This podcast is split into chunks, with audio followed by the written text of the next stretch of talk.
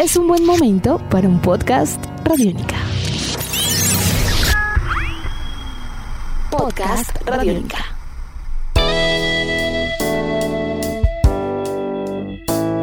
cómo experimentar estar en casa solo durante dos meses, cómo establecer la relación con las mascotas que nos acompañan, de qué manera se han reinventado en estas épocas. Esas y otras preguntas nos va a responder hoy en este podcast Radiónica Nicolás Gómez eh, Valero. Mi nombre es Santiago Arango y los invito a escuchar esta nueva historia en Podcast Radiónica. Sean todos bienvenidos. Podcast Radiónica.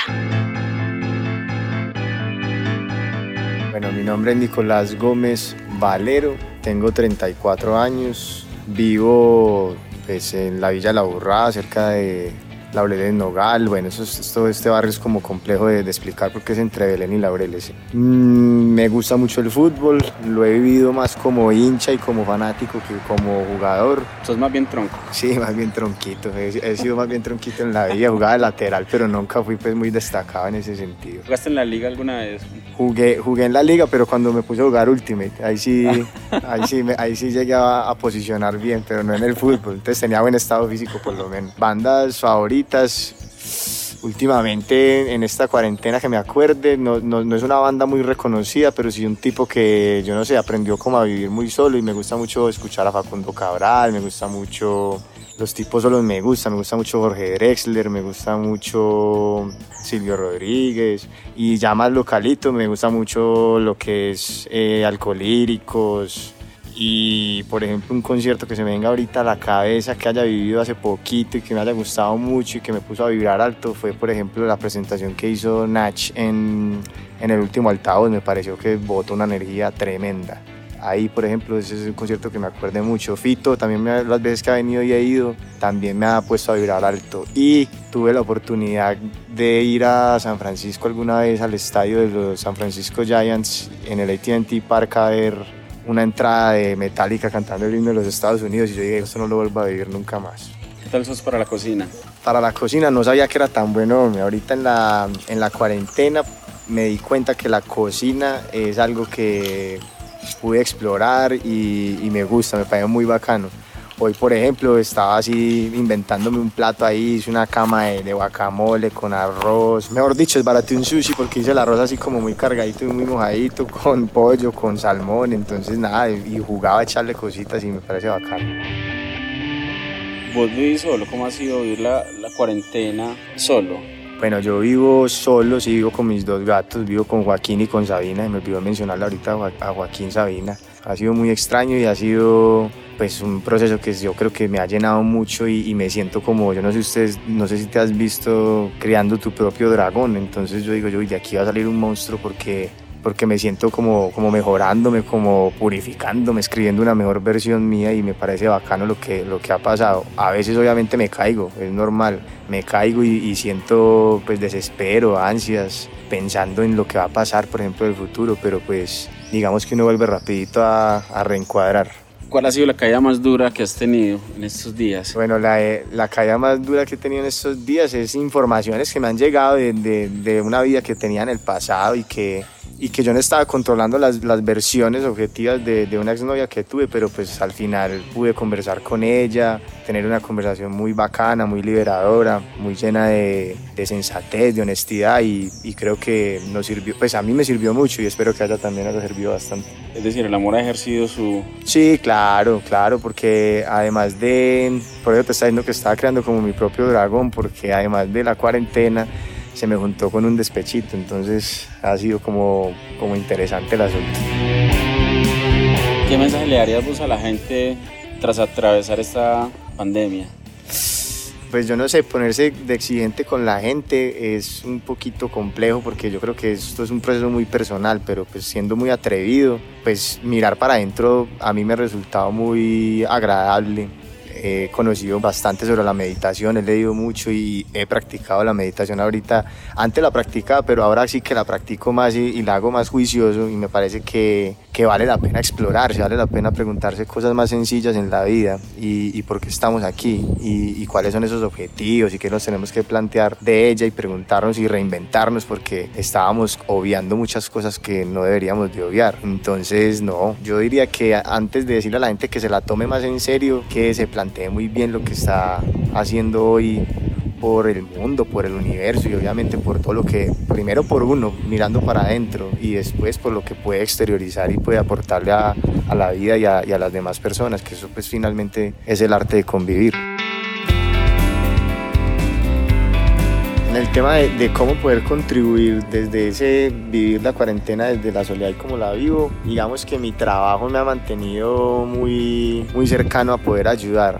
Te explico por qué. Porque eh, tengo el caso de que pues trabajo con públicos como las Madres de la Candelaria, que son pues estas chicas que son bastante famosas, que son víctimas de desaparecimiento forzoso y demás, y algunos emprendedores víctimas del conflicto que tienen que ver con el desplazamiento y son personas igualmente solas, son personas que les toca vivir este proceso desde otra mirada, incluso desde las necesidades más básicas como el poder tener para alimentarse, el poder tener para pues, comprar las necesidades básicas de sus hogares. Entonces digamos que a veces una simple llamada a uno de esos emprendedores, a una de esas madres de la Candelaria, a un barrista, que también trabajamos con barristas, es un, un, una, un, aporte infinito, uno lo siente porque ellos no le quieren colgar a uno, quieren seguir conversando con uno y digamos que no desde, desde la parte monetaria económica, si uno no puede, eh, una, una simple conversación llena un montón las vidas de las personas que hoy están también pasando por,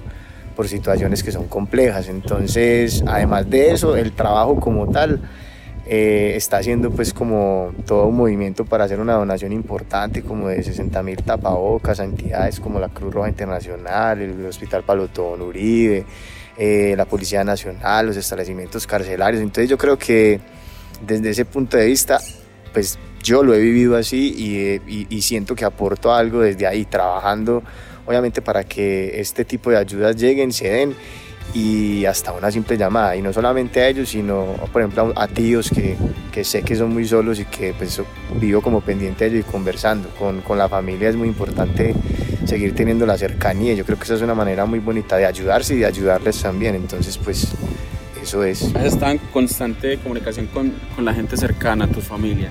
¿Cómo sí. has estado en contacto con ellos? Sí, mi, mi, mi mamá, mi abuela y, y, unos tíos están pues, en, en, el, en, la, en, la, casa de mi mamá que vive en la parte rural pues, de, de, aquí de Antioquia y pues nos hablamos mucho por estas nuevas tecnologías. Yo no sé qué haríamos en una vaina de estas sin, sin las nuevas tecnologías. Esto es, esto es, es una pregunta que uno también se tiene que plantear. ¿Qué estaríamos haciendo sin, sin celulares, sin Zoom, sin WhatsApp, sin tantas cosas? Es una cosa que gracias a los adelantos y a los principios que ya veníamos trayendo y que no valorábamos de pronto tanto, pues hoy nos podemos mantener comunicados. Brevemente, ¿a quién te ha hecho falta mirar a los ojos en carne y hueso y abrazar en estos días?